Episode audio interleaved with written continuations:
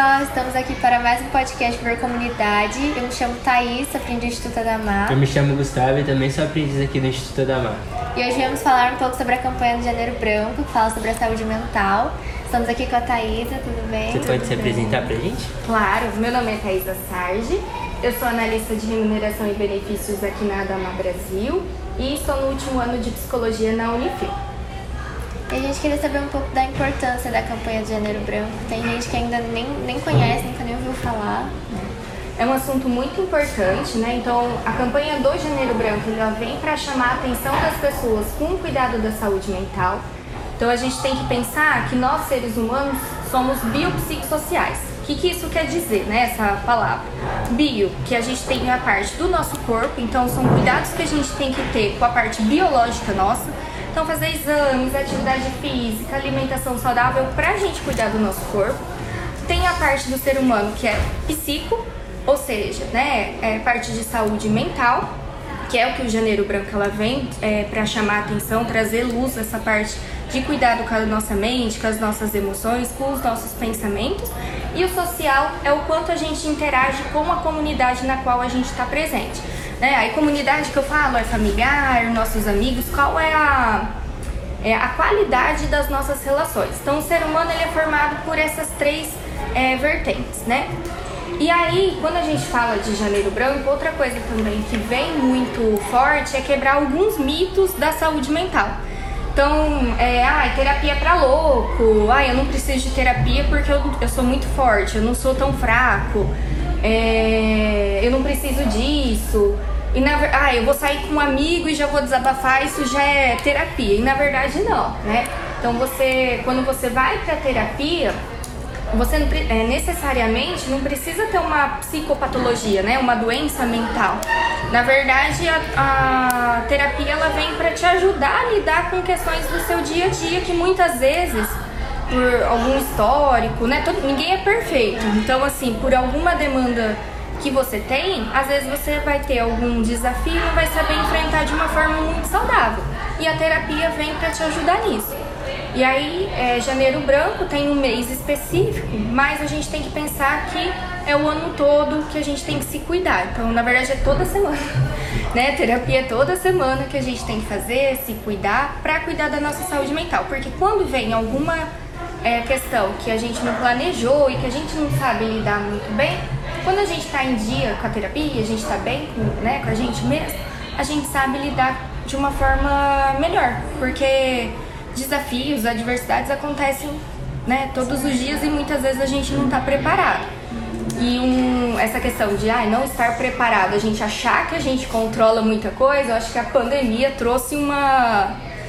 É, trouxe essa realidade, foi um tapa da nossa cara, né? Sim. Porque até então a gente achava que ia ficar 15 dias em casa, aí depois foi para 40 dias, de 40 foi para 3 meses, de 3 meses a gente ficou dois anos vivendo na pandemia e eu acho que a pandemia ela trouxe muito essa, essa questão de quanto, na verdade, todo mundo é frágil, né? E quanto que a gente acha que controla muitas coisas e a gente não controla é nada. E até trouxe alguns números aqui para falar sobre isso, é, da pesquisa da USP, que a gente tem no Brasil 63% é, das pessoas são ansiosas e 57% são pessoas com depressão. Então, se você olhar, isso são dados antes da pandemia.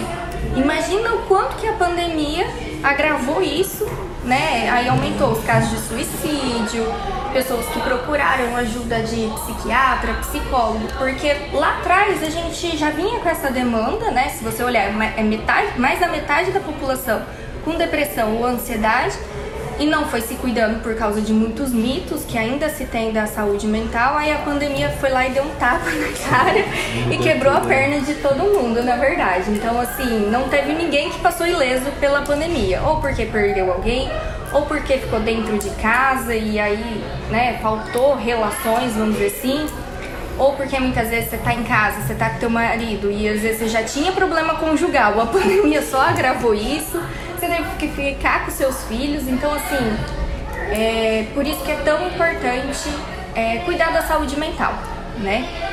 E, e aí tem outro dado aqui também que fala sobre a questão da Lógico, isso é algo muito pequeno perto da, do cuidado que você tem que ter consigo mesmo. Mas para a economia, por exemplo, é, estima-se que a saúde mental ela, ela tem um impacto negativo de um trilhão de dólares.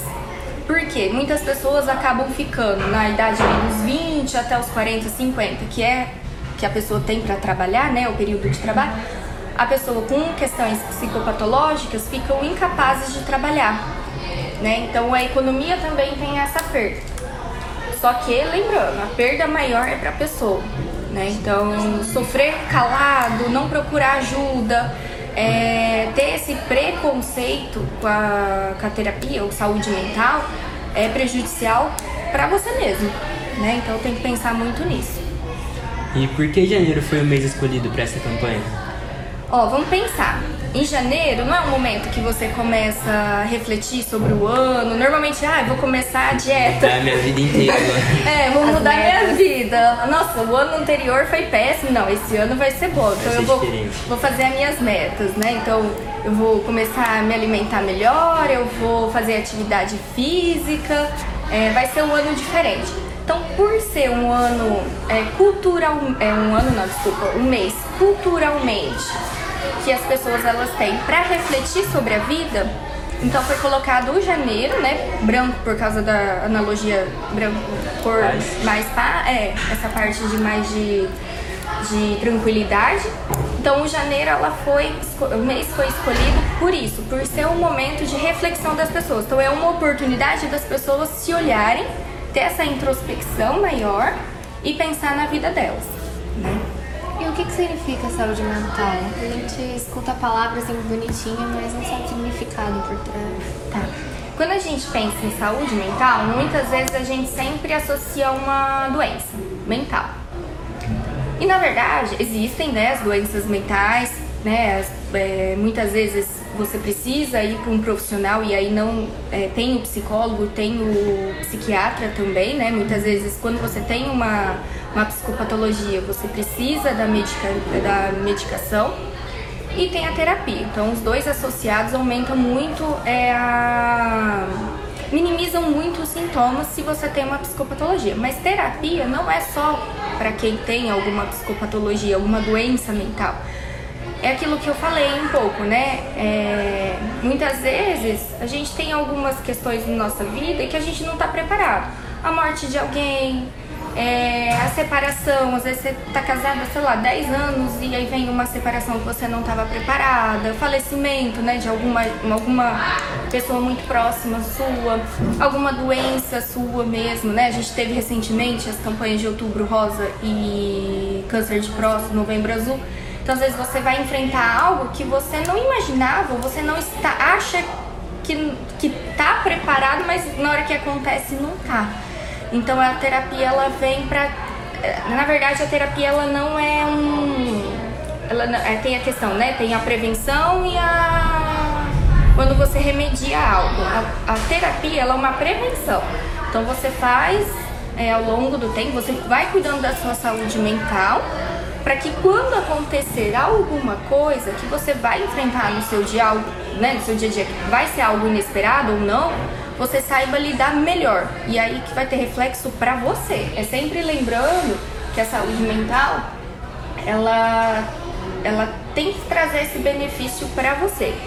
Né? Ou até mesmo coisas do passado, né? Que pode influenciar o nosso dia a dia. Exato, e muitas vezes a gente acha que a gente esqueceu, ou acha que a gente lidou com isso bem, e fala, não, isso aí eu já esqueci, né? Mas muitas vezes quando vem à tona, é, a gente fica remoendo aquilo, a gente fica pensando naquilo, e alguns pensamentos levam a essas emoções disfuncionais e que vai causar algum prejuízo pra gente. Então, a, a cuidar da saúde mental é nesse sentido. E quais hábitos podemos adotar para melhorar a saúde mental? Vamos pensar, voltar lá de novo. Biopsicossocial. Então, quando a gente fala que o ser humano ele é biopsicossocial, a gente precisa olhar o, a gente se olhar como integral. Não adianta eu cuidar só de uma parte e esquecer da outra. Mas também eu não preciso tirar 10 em tudo, né? Muitas vezes a gente fala, não, eu vou melhorar minha alimentação, só que aí a pessoa não faz atividade física. né? Então precisa ter um equilíbrio. Então quando a gente fala de hábitos mais saudáveis, a gente tem que ter é, alimentação saudável, né? Ai, comer de vez em quando é errado, não tem problema, né? Um dia ou outro.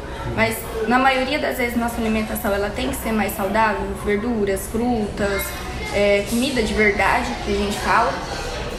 Atividade física, então atividade física contribui muito para a saúde mental, porque você libera hormônios né, de, de bem-estar, então a atividade física ela faz bem é, para a saúde mental. Terapia, né? E aí lembrando, muitas vezes a gente fala, ah, terapia é cara, né? Terapia não tem acesso à terapia. Terapeuta, que é isso? Primeiro, ninguém precisa saber que você faz terapia. Você não precisa falar para ninguém que você faz terapia. Segundo, aqui em Londrina, não sei se como que é em outras cidades, mas aqui em Londrina tem as universidades. Nas universidades tem as clínicas escolas. Então, se você não tem condições de pagar um, um terapeuta particular, você pode procurar as clínicas dessas faculdades, fazer uma triagem e aí os alunos do quarto e do quinto ano vão poder te atender. E aí o terapeuta ele, né, o aluno que estiver te atendendo, ele vai ver se você, pelas suas condições financeiras, se ele pode cobrar um valor simbólico, que a gente fala que é um valor social, é, ou você vai ser isento de pagar aquele valor da terapia. Então imagina você ter a possibilidade, dependendo da sua é, da sua, sua renda, da sua condição financeira, seu histórico, você não pagar para fazer terapia e ter acesso a uma vez por semana terapia ali com com alunos da universidade que têm supervisões com professores renomados. Então, não é muita desculpa, sabe?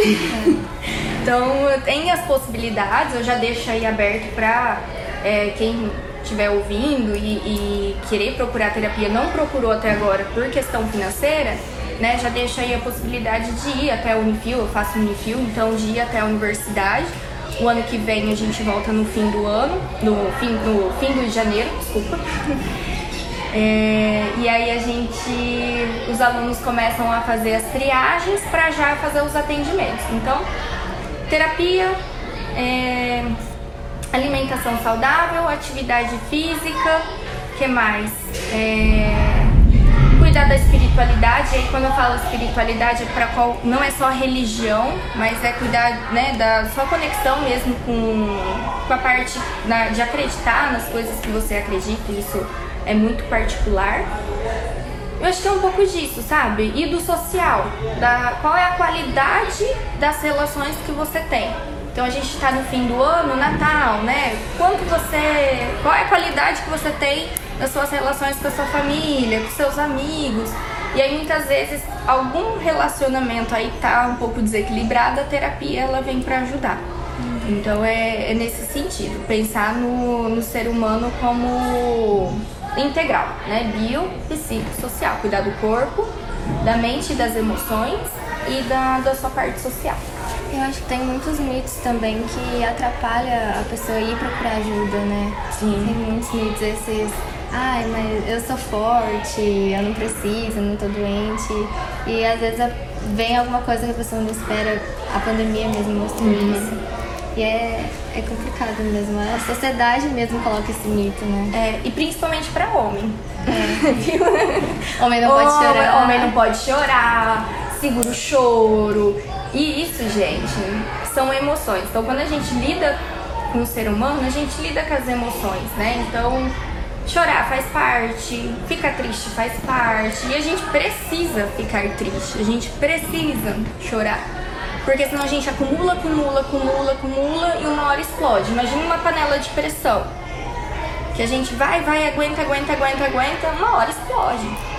Entendeu? E aí, a hora que você explodir, você não sabe se você vai sair machucado. Normalmente, a pessoa sai machucada, você não sabe em quem você vai respingar água quente, né? Então, quem você vai machucar. E aí, né? Então, assim, é nesse sentido mesmo. É, é ser preventivo. Saúde mental é preventivo. Por isso que quando você faz terapia, você faz toda semana. Entendeu? Por, ah, por que, que eu faço toda semana? Às vezes eu tô super bem. Mas fala, deixa vir né, o que você tem é, na sua mente, o que vem de pensamentos, porque muitas vezes é, alguma coisinha que você fala, ah, isso aqui não é nada, é tudo. e aí o terapeuta que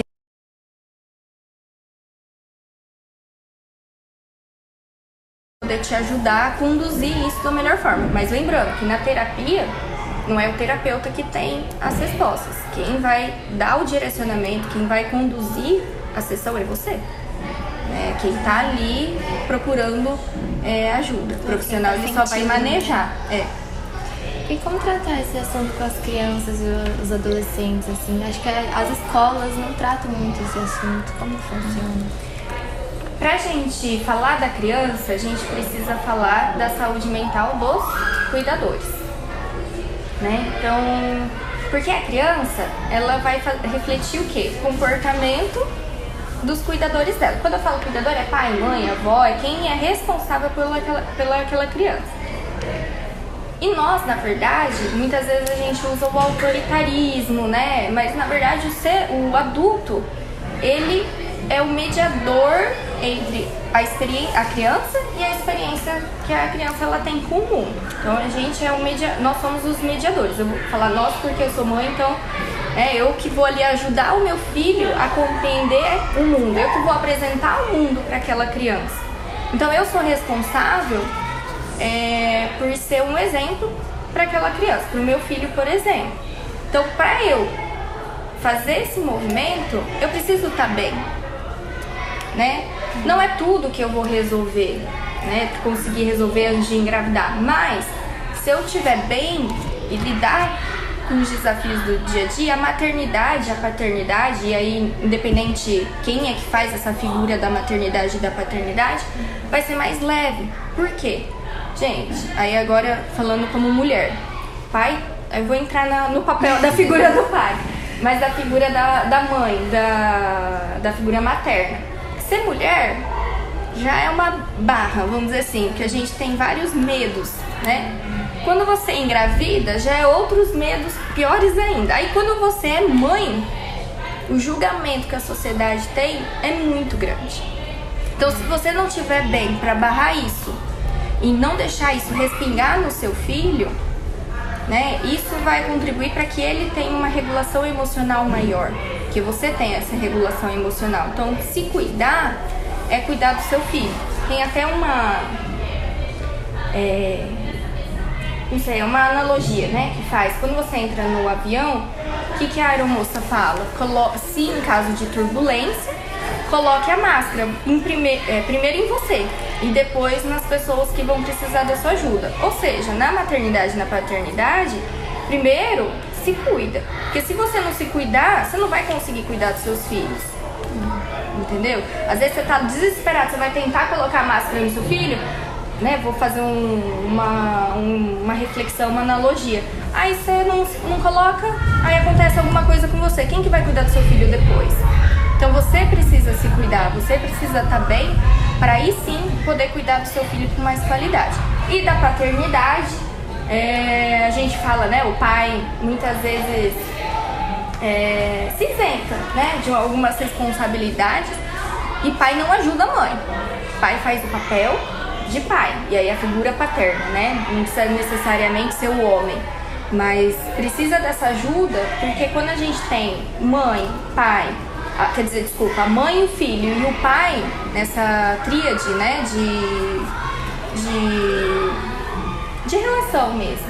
A mãe ela tem mais condições para poder auxiliar o filho no seu desenvolvimento e aí o pai vai participando também.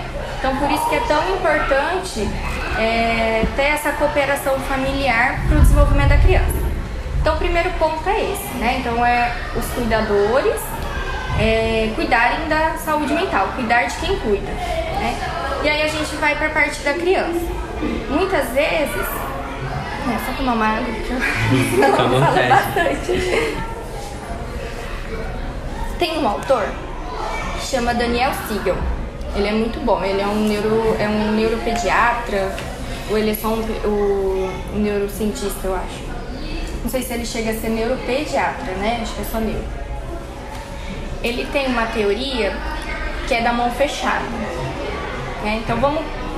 O que, que é essa teoria da mão fechada? É pensar no cérebro da criança e do adolescente. Nosso cérebro, de todo ser humano, ele vai se formar por completo em torno dos 25 anos. Quantos anos vocês têm? 17. 19. Então, ainda o cérebro de vocês não não está formado. O que, que isso quer dizer? Que tem algumas partes do cérebro de vocês que ainda é, vai, ainda tem capacidade para realizar novas conexões neurais. Então, uma criança, vamos colocar aí de dois anos, né, que faz bastante birra.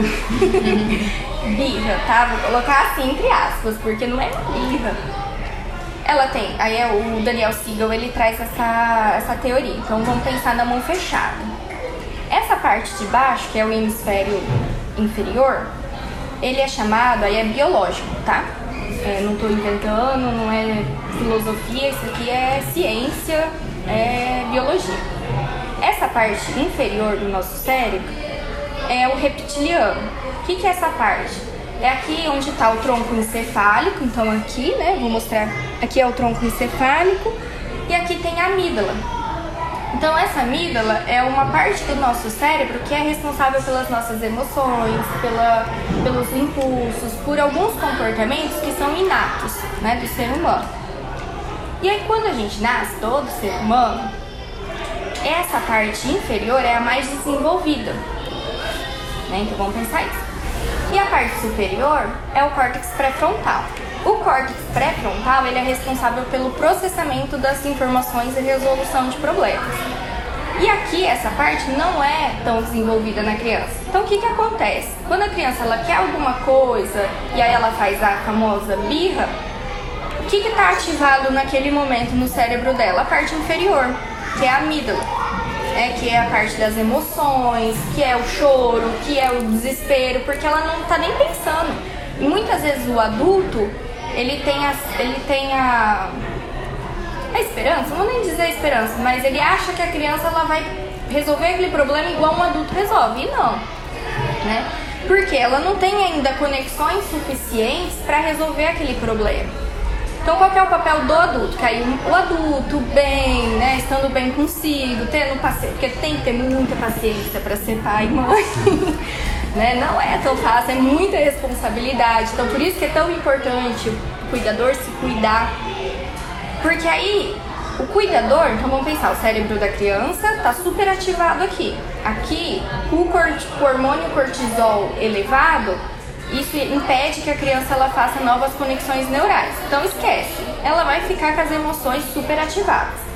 O adulto que já tem o cérebro mais formado, conexões é, do, da parte de processamento do córtex pré-frontal mais formado, ele é, é preparado, né, pela, pelo seu histórico, para lidar com aquela situação de uma outra forma, para olhar novas formas de resolver aquilo. A criança não, ela vai chorar. Então, o que que, ai, mas o que, que eu faço? Antigamente, e até hoje, às vezes tem algumas recomendações, ai, deixa chorar. Você não tá ensinando nada pro seu filho se você deixar ele chorar. Nada. Você não tá ensinando seu filho a resolver um problema. Você não tá ensinando seu filho a regular as emoções dele. Você não tá ensinando nada. Não é para deixar o filho chorando. Antigamente tinha essa recomendação. O que, que é para fazer então? É para re, é, re, desculpa, é para conectar a parte reptiliana do seu filho com a sua parte reptiliana. Como é que você faz isso? Pelo afeto. Então a criança tá chorando, abraça a criança. Ai, a criança mesmo chorando, ela começa a se bater e aí você vai lá, abraça a criança chorando, começa a se bater, não quer abraçar. Aposta uma corrida com a criança para ela mudar o estado mental dela.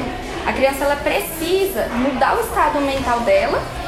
Então, pelo afeto, pela atividade física, vamos dizer assim, para você conseguir conectar com, com as emoções. Então, emoção é emoção para aí sim, na hora que ela se acalmar. Então você acolhe a criança, não deixa ela chorar.